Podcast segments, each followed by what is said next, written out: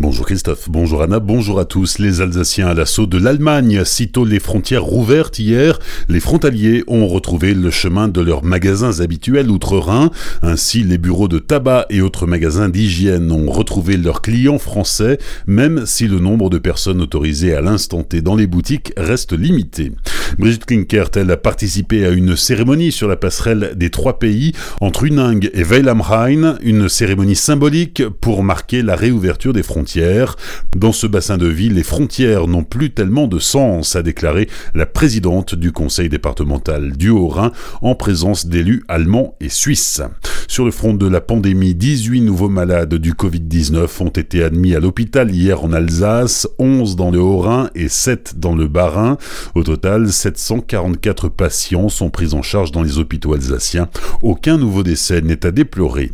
Manifestation des soignants aujourd'hui dans toute la France. En Alsace, différentes actions sont annoncées. Une opération escargot partira à 10h du supermarché Auchan-Ilkirch pour rejoindre la statue de la liberté à Colmar. Le cortège fera le trajet en inverse à partir de 13h. La CFDT invite les Alsaciens à s'habiller en blanc en signe de solidarité avec les soignants. Force ouvrière appelle à un rassemblement à partir de 14h à Strasbourg, place Kléber.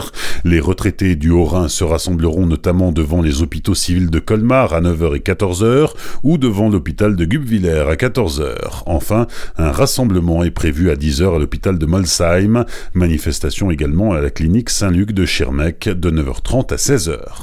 Trois candidats en lice à Célestat pour le second tour des municipales. Pour Marcel Bauer, arrivé en tête au premier tour, il faut adapter le projet en tenant compte de la crise sanitaire. Il s'est exprimé fin de la semaine dernière sur notre antenne.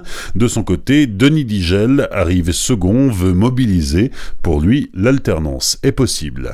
Bah aujourd'hui, on se rend compte que bien vivre ensemble et bien faire ensemble, euh, mon slogan de campagne du premier tour est plus qu'essentiel. Avec cette crise, il faut que la collectivité, il faut que les élus soient en contact des gens du terrain. Nous, dans, dans la campagne, on, on est proche, on a toujours été proche, on va continuer à l'être. Mais aujourd'hui, il faut proposer des nouvelles euh, alternatives liées certainement à cette crise. Donc, il faut euh, être en soutien du monde économique, des associations. Et donc, on a mis en place un plan Marshall à hauteur de 2 millions d'euros pour venir en aide aux, familles les plus modestes, avec des bons d'achat qu'on proposera, mais aussi des chèques cadeaux, des bons d'achat et des chèques cadeaux à dépenser dans les commerces évidemment de Célestat pour relancer l'activité euh, des commerçants du centre et, des alentours de, de Célestat. Et derrière, il faudra aussi soutenir les associations. Beaucoup d'associations ont souffert et, euh, et, ont un rôle essentiel à jouer dans ce faire ensemble et dans cet après euh, Covid-19 on doit être présent, tout le monde doit être présent. Arrivée en troisième position, Caroline Rice, Europe Écologie Les Verts, estime que la crise a mis en lumière un certain nombre de problèmes déjà évoqués dans son projet de transition écologique.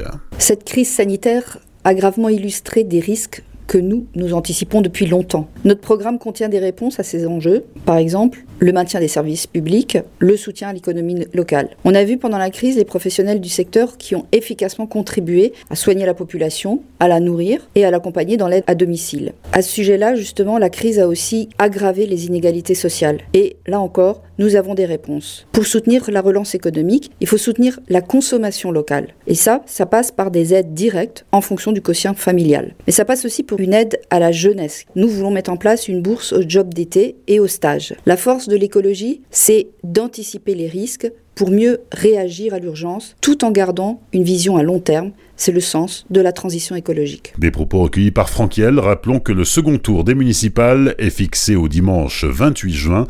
L'intégralité des entretiens avec les trois candidats est à retrouver sur notre site internet azur-fm.com dans la rubrique Actualité. Bonne matinée et belle journée sur Azure FM. Voici la météo.